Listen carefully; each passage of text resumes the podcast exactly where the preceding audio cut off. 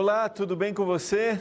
Estamos começando mais um Reavivados por Sua Palavra, o nosso projeto de motivação de leitura da Bíblia, um capítulo por dia. E nós fazemos reflexões. Quero motivar você a compartilhar essas reflexões com seus amigos. Acho que a gente sempre deve ter aquela sensibilidade assim, ó. Isso aqui seria interessante para essa pessoa. E aí a gente colocar isso diante de Deus. Eu sei que alguns vão compartilhando tudo. Tá tudo bem.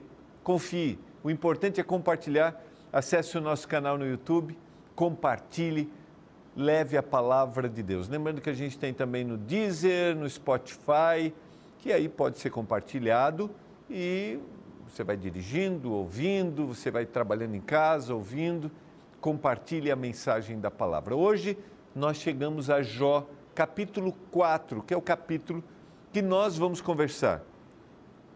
Eu quero só dar uma palhinha aqui, tá? Quero ler é, o que está no verso 7. Lembra-te acaso, já pereceu algum inocente?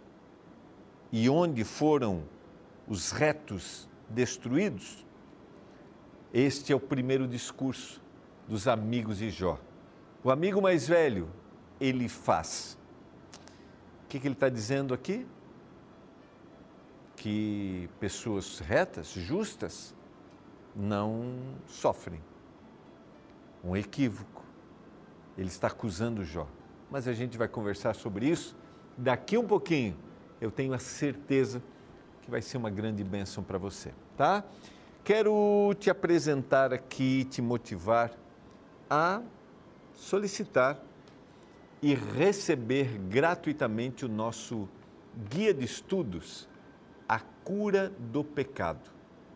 Se você deseja conhecer mais da palavra, está aqui à sua disposição, é gratuito, porque os anjos da esperança, que são os nossos doadores mensais, já fizeram a sua doação.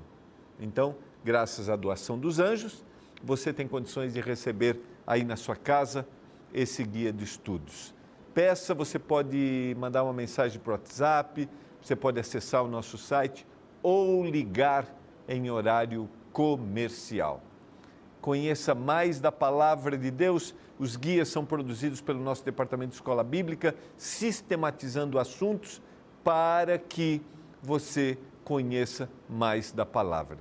Sempre quando eu menciono a palavra, me refiro à Bíblia, eu gosto de lembrar que para a gente entender o texto bíblico, é importante a gente sempre seguir aquelas regrinhas. Eu leio o texto, leio o contexto, leio outros textos e também qual é a figura de linguagem, a estrutura literária melhor que é usada. Porque na Bíblia a gente tem histórias, a gente tem profecias, a gente tem parábolas, a gente tem cartas, e cada uma dessas estruturas eu tenho que analisar de uma interpretá-la de uma forma. Por exemplo, se eu pego uma profecia, eu não vou, eu tenho símbolos, então não vou fazer uma análise li, literal, como por exemplo, se eu tenho uma história, a descrição de uma história, uma parábola também que é uma ilustração.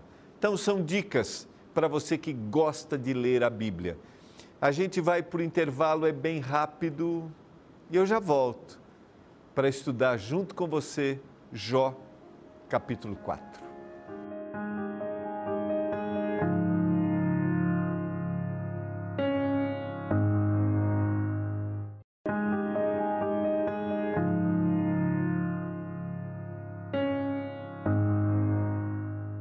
Estamos de volta, você está comigo aqui no programa Revivados por Sua Palavra. Lembrando que pastor Ronaldo de Oliveira é o apresentador desse programa, está no processo de recuperação, mas está bem e logo ele vai estar de volta com você. Mas nos próximos dias eu terei o privilégio, tive o privilégio de concluir o livro de Esther e agora de estudar o livro de Jó.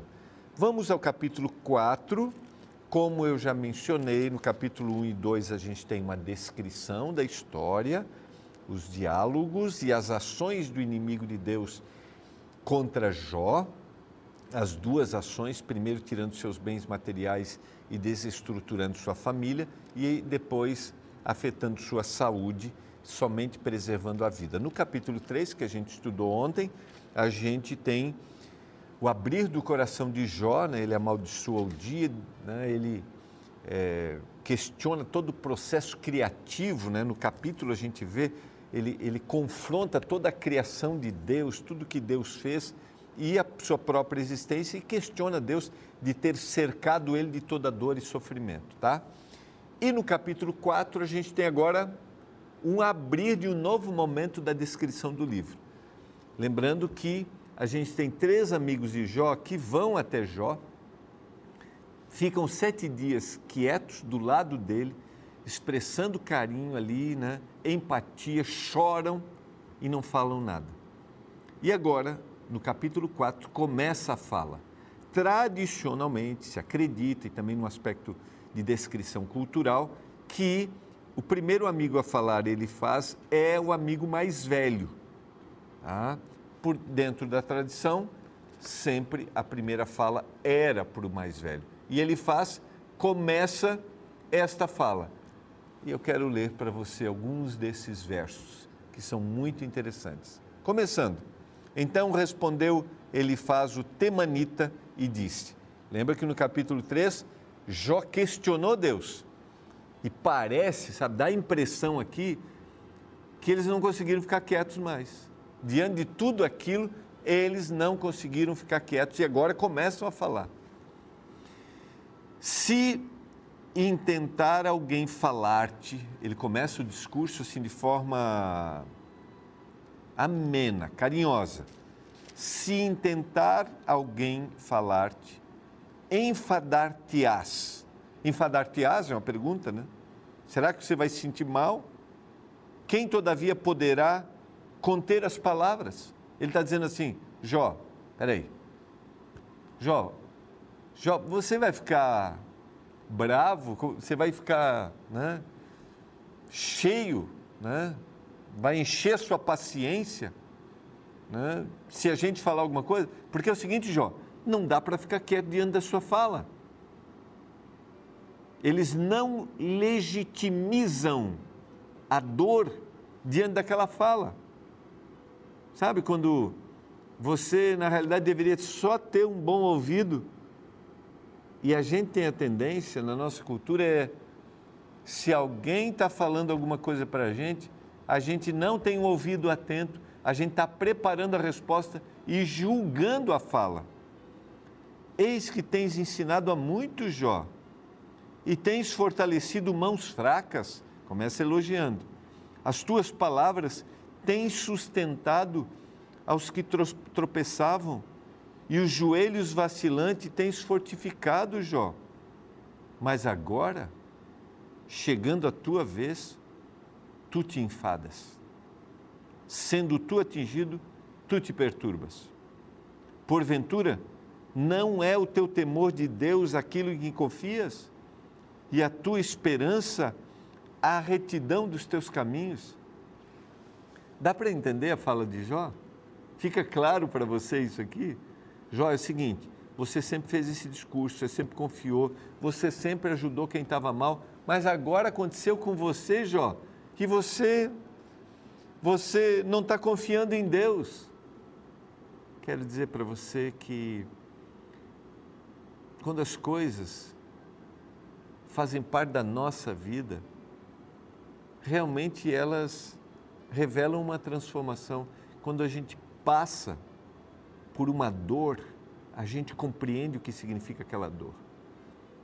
É, quando alguém tenta consolar você e ele não passou por aquilo, mesmo que ele tenha passado, cada um é cada um, né? Mas vamos lá, ele não passou por aquela situação e ele chega assim e diz para você: eu sei o que você está passando, eu te entendo. Vou te dizer, só entende quem passa, só compreende uma dor quem passa por essa dor. E mesmo assim, o processo de absorver cognitivamente cada situação é de cada um, porque nós somos diferentes. Então, ele começa o discurso e já coloca Jó numa situação de constrangimento. E talvez aqui esteja a primeira grande lição que a gente pode aprender quando a gente for chamado, quando a gente estiver numa situação para consolar alguém. Constrangimento não. Esse não é o caminho. Um ouvido atento e acolhimento é o primeiro caminho.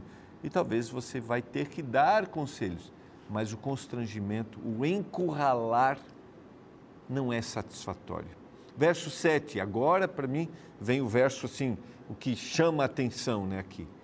Lembra-te, acaso, já pereceu algum inocente? E onde foram os retos destruídos? Visão equivocada. Eu citei isso no início do programa. Visão equivocada. A visão de que aqueles que buscam fazer a vontade de Deus, aqueles que buscam fazer o que é correto, não passarão por dor e sofrimento. Eu, eu citei isso em alguns programas que a gente enfatizaria é aquela visão cristã de causa e efeito. Ou seja, eu tenho que ser retribuído por aquilo que eu faço.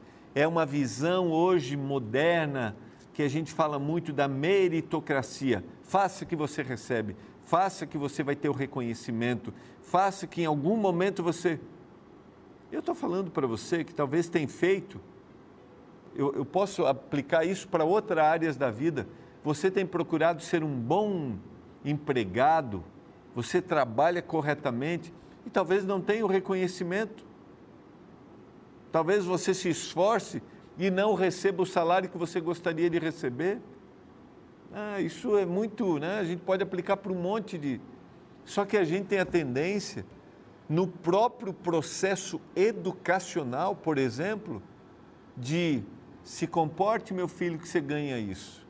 Esta é a visão que a gente encontra aqui, visão equivocada, porque a gente tem dentro da descrição da história bíblica quantos que foram fiéis e receberam o contrário, quantos foram os mártires, se dedicaram.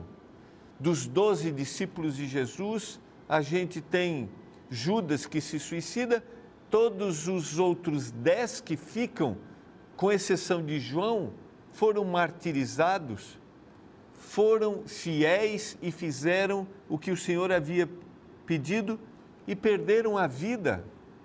Então, esta é uma visão equivocada do mérito. E esta é uma visão equivocada da época, eu já citei isso no capítulo anterior, de que o sofrimento é para aquele que cometeu um erro. E olha a continuação do diálogo segundo eu tenho visto, e essa expressão mostra que é uma fala de alguém experiente, por isso que ele deveria ser o amigo mais velho, segundo o que eu tenho visto, o que os que lavram a iniquidade e semeiam o mal, isso mesmo eles cegam.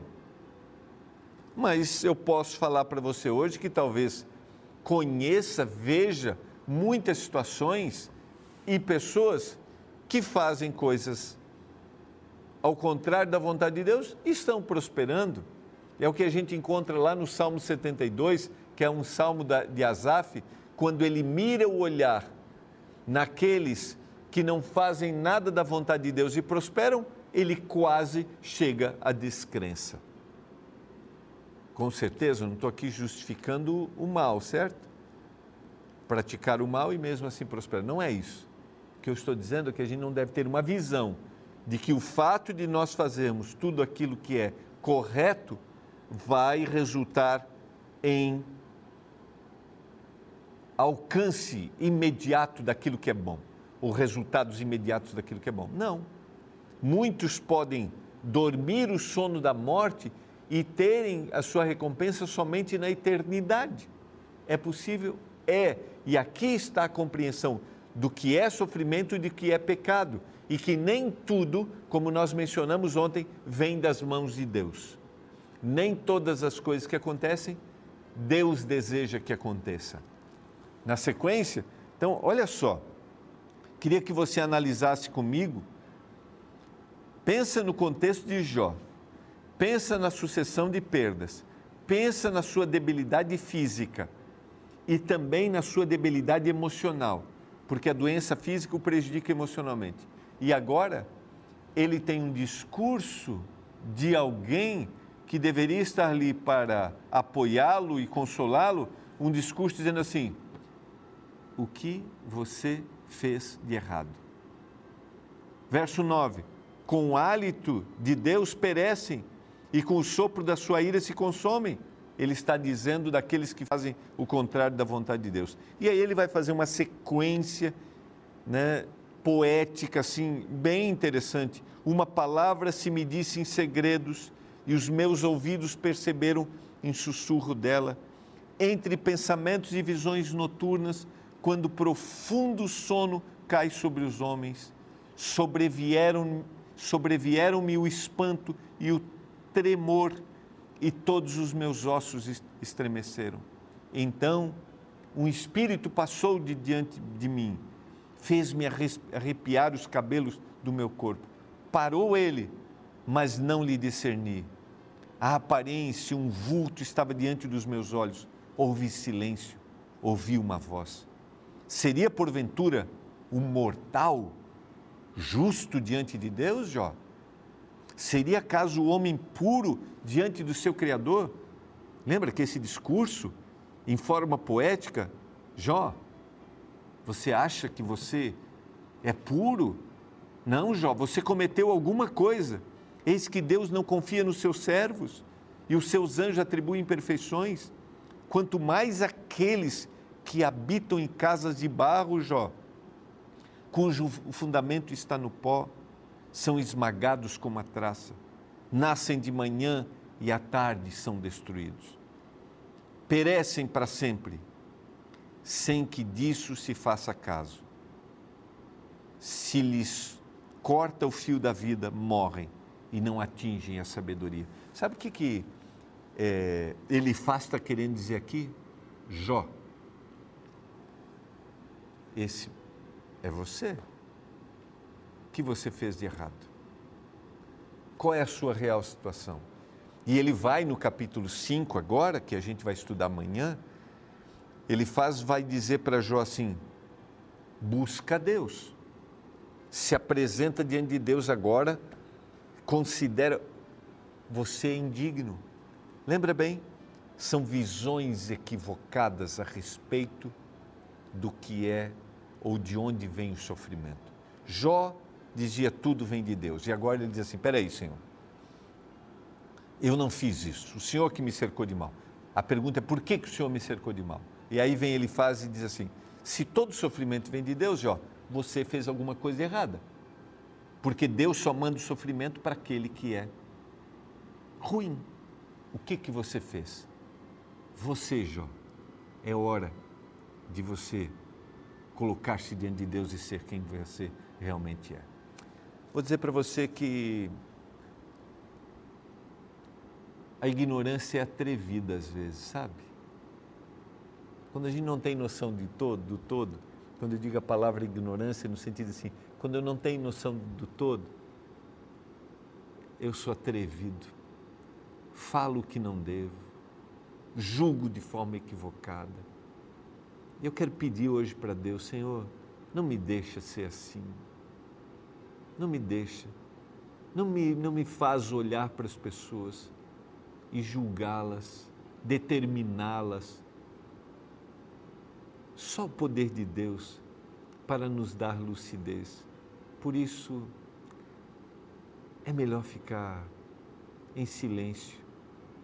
É melhor não julgar. Esses dias eu vi uma boa frase que diz assim: a gente não deveria julgar quem a gente, quem a gente não conhece quanto mais quem a gente conhece.